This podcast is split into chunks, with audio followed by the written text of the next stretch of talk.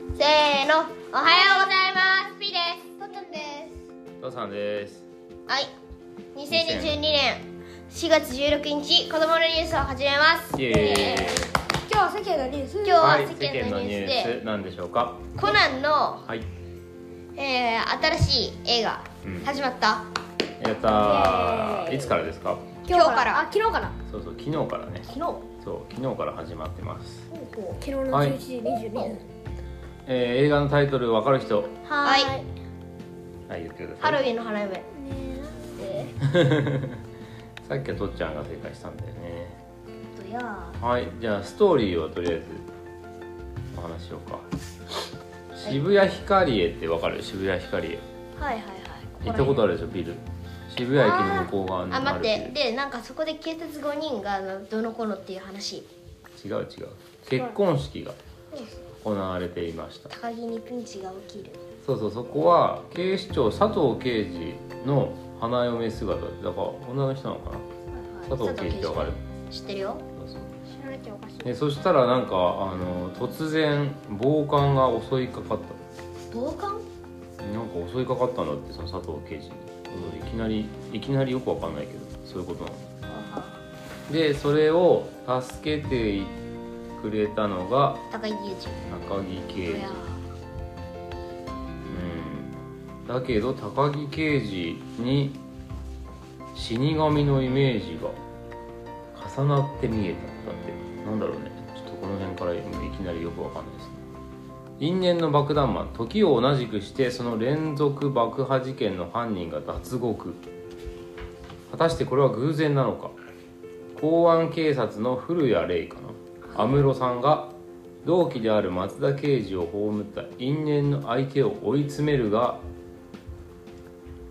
そこに現れた謎の仮面の人物に首輪爆弾をつけられてしまうだから安室さんが首輪をしてたっていうのはこれのことなんで爆弾なんだって知ってるよ知ってる首輪爆弾解除のためにアムロが潜伏している地下シェルターを訪れたコナンは3年前に今は亡き警察学校時代の同期メンバーたちと正体不明の仮想爆弾犯プラーミャと渋谷で遭遇した事件の話を聞くやがて捜査を進めるコナンたちを狙う不穏な影がだって分かったあれ赤井さんってすぐ出てこない赤井さんの名前は書いてないな赤い出てこないしあー出てこないんかなんで赤井さん好きなのいやーあのね安室が出てくる時ほぼ確実で赤井あがあ出てきて確たかからにじゃあもしかしたら出てくるかもよ書いてないだけでまあでもちょっとよくわかんないお話ですけど渋谷が舞台になってるから結構あれがあるでしょ親近感が湧くでしょ、そうそうね、渋谷で映画見に行ったりすることあるもんね結そうだね構というわけで、コロナだからさなんかあったじゃんあのーなんかさうんなんか将棋のやつあうんあったっああれ面白かったほら見て後日け名探偵コナンハロウィンの花嫁東宝シネマズ渋谷のおう今のチケットの状況ですほら見てあ8時朝8時は二重丸だったんだこれ行けばよかったねねでほらあとは発売中が三角になってるでしょはいはいで結構さまだ空いてると思うじゃんはバツじゃないからでも見てこれじゃーん 怖いほぼほぼ満席もうこれ黒いの1列目しかないえ黒い黒いのなんだろうね使えませんってこあともう1列目しか空いてないもんえ待ってでも今丸あったよ丸丸ああこれねこれこれあこれまあまあ開いてんじゃんこれは18時40分でもほらひ一人席しかもう空いてないからええこっちこっちこっちここはもう近す前すぎて多分近いよ本当はこの辺がいいんだよねほう後ろの方がまあなのでちょっとしばらくはまだもう大人気すぎて3つのスクリーンでやってんだ東宝シネマズ356でも大人気すぎてもう全部ほとんど前のほ方ういやこれやっばのでなんでよまあこれでも土日じゃなくて平日にちょっと行けるといいですね水曜日うんはい前からさじゃあ次は前コナンの映画で今今コナンの映画今まで見た中で一番面白いやつはいじゃあコナンの映ラ画ン個人的ランキングはいじゃあ誰から発表するじゃあ俺からではいじゃあいいからお願いしますあちょっと待ってよどこだっこれけはいはいはいここじゃないかこれこれでいいよなんかもっと見やすいなこれかはいはいはい第3位ピの中の第三位ダン純国のナイトメア純国のナイトメアどれだ2016年2016年これどんな話でしたあのねなんかね純国のナイトメあれも子供のニュースしてないのアかしてるよ今純国のナイトメア調べてみましょう2016これこれこのね人たちが出てきてねなんか遊園地だっけな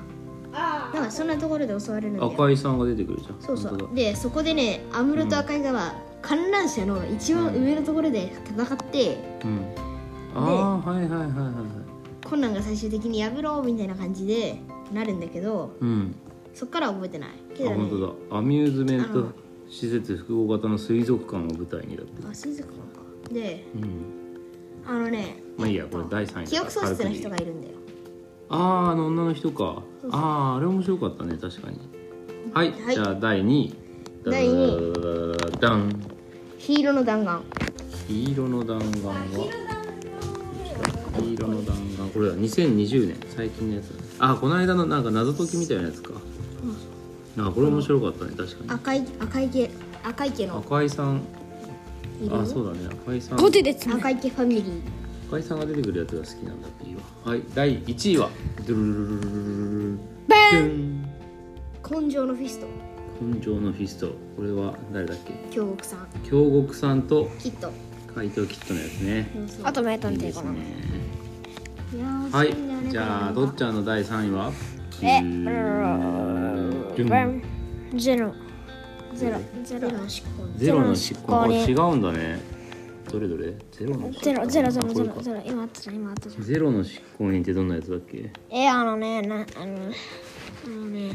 なんかね安室さんが出てきた、だって一回これ爆破ああそなんうか爆破でそうバカでーうんあのなんか爆破事件の容疑者にされてしまう小五郎がああそうなんだあそうそう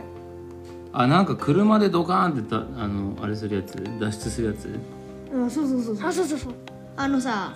あの電車のところの横をこう、で電車に沿いながらこう車で行くやつあうんーあああれ面白かったあれやばかったよな普通爆破が多いねコナンがやっぱりね今回も爆破だしはい第2位ルンやっぱりこれはねこれなんだよ灰色の弾丸ヒーローのねヒーローだヒーローだヒこーれローだは一緒ですね黄色の弾丸がやっぱりだらだらじゃあ1位はい第1位はドゥルルルルルでドゥン根性のフィストそうあれこれ一緒一緒これちゃんとあこれが一番大こ人れ気やっぱ面白いよいやあのシンガポールのこのビルのさこの屋上の船がドカーンって倒れるやつでしょそうそうそうこれは凄まじかったね今見てるんだけどねでシねンガポール行ってみたいね旅行えなんか東北がねまじないみたいなことされてね、あのく手く首輪、え手首になんかこんな輪っかつけられて、うんこれは神の神これはかこれが切れたら神があなたを認めてくれたということですただその前に拳を振るったら分かってますよねみたいな感じでうん言われてうんで最終的になんかキットがトランプのトランプのやつあるでしょうんあれで切ってたような気がするんだよなあれでチョキンチキンはいじゃあここで名探偵コナンクイズ今までの映画で一番興行収入っていう大ヒそッのそうそうお金儲かったのはどの映画でしょうかト俺俺これ知ってる灰色の弾丸じゃあさヒーローだヒーロー三三択ねあえー、1黄色の弾丸ヒーローだから2えー、純国のナイトメアあらジグ3豪華のひまわり分かったこれ4え三択ってえーい やそっか4択にしました根性のフィストえこの日さっき言ったよえーやってないやってない黄色の弾丸か純国のナイトメアかそっか豪華のひまわりか、えー、と根性のフィストさあどれでしょうか俺これ分かった俺これ一番だな俺れねあえて3番三番あえてひまわりあえて五三個番ここはうねんとっちゃんはえ一でしょ一番黄色の弾う丸ん正解はこれ結構面白かった10点根性のフィストでした93.7億円だってあえこれじゃんそうそう今度の2人とも第1位なんだからこれにすればよかったいやなんか面白かったってことだねあえてなんかあんまりひまわりうんひまわり全然そんなにまだ売れてないそうそうなんかこの純国のナイトミラーぐらいからもう60億円とか突破して、ね、超大ヒットって感じ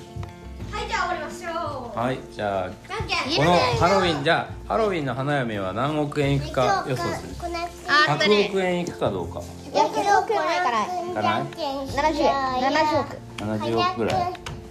よしやろうはいじゃあ最後にじゃんけんお願いしますせーの最初はグーじゃんけんぽいはいけいちゃんが勝ちました